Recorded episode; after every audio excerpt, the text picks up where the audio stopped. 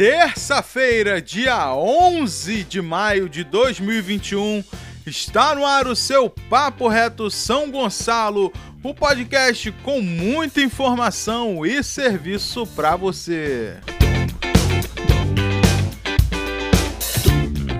E para você que não me conhece, eu sou Wilton Sarandi e é um prazer enorme ter você aqui com a gente.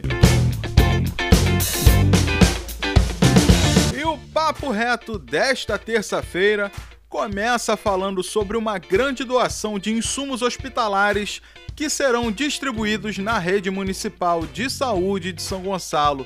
A doação, com valor aproximado de 400 mil reais em produtos como álcool em gel e sabonete líquido, foi feita pela multinacional B. Brown, que há muitos anos fabrica insumos hospitalares aqui na cidade de São Gonçalo. A doação é uma contribuição ao movimento Unidos pela Vacina, que tem o objetivo de mobilizar governos, empresários e também a sociedade civil para retirar entraves e fazer com que a vacinação contra a Covid chegue o mais rápido possível à população. As doações que foram entregues pelo presidente da Bebrão Brasil, Bert Bender, e recebidas pelo prefeito Capitão Nelson já começaram a ser entregues. A primeira remessa de doações foi para o Hospital de Retaguarda Gonçalense, a antiga Casa de Saúde Menino Deus, no centro da cidade. E o restante das doações será distribuído entre as outras unidades de saúde do município. E vamos falar agora sobre um projeto incrível de inclusão de pessoas com deficiência à prática de esportes. É o projeto Curumim, que oferece aulas gratuitas de capoeira inclusiva que acontecem às terças e quintas, das 6 às 7 da noite no Clube Tamoio. O projeto é feito pela Secretaria Municipal de Esporte e Lazer, junto com o mestre Antônio Afonso, da Associação de Capoeira Negrinhos de Sinhá 7. Além de mestre de capoeira, Antônio é pós-graduado em psicomotricidade, que trabalha os movimentos físicos e também o sistema cognitivo, responsável pela aprendizagem. Por isso, a Secretaria de Esporte e Lazer fez essa parceria para levar inclusão através do esporte. Atualmente, o projeto tem nove pessoas com deficiências que participam das aulas de capoeira, que além do mestre Antônio, contam com o auxílio de dois instrutores.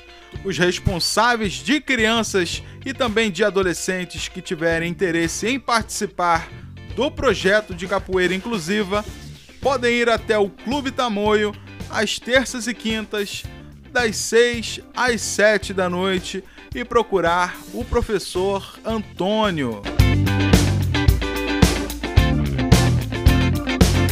A segunda fase de vacinação contra a gripe começa hoje. Ela é direcionada aos idosos com mais de 60 anos de idade e também aos professores de qualquer idade. A meta da Secretaria de Saúde é imunizar até 90% desse público até o dia 8 de junho. O gonçalense pode procurar um dos 66 postos de saúde da cidade para ser vacinado contra a gripe. Lembrando que o público-alvo da primeira fase da campanha também pode ser vacinado, que são as crianças de 6 meses de idade até 5 anos e 11 meses, gestantes e mulheres que tiveram filho até 45 dias, além dos povos indígenas e trabalhadores da saúde. Quem tem direito a tomar a vacina contra a gripe tem que ficar atento ao intervalo entre as vacinas da gripe e da Covid-19, que deve ser de 14 dias. Vale lembrar que se o indivíduo estiver com sintomas de gripe, não pode se imunizar é necessário aguardar a total recuperação da gripe para a aplicação da vacina. E ainda falando sobre vacina, a vacina contra a Covid-19 continua hoje para as pessoas com comorbidades que tenham mais de 51 anos de idade, idosos com mais de 60 anos, trabalhadores da saúde da linha de frente de qualquer idade e profissionais da saúde com mais de 30 anos que estejam atuando.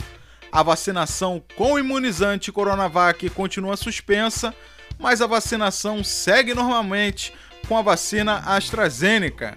A vacinação acontece das 8 da manhã às 5 da tarde em 12 pontos de vacinação do município.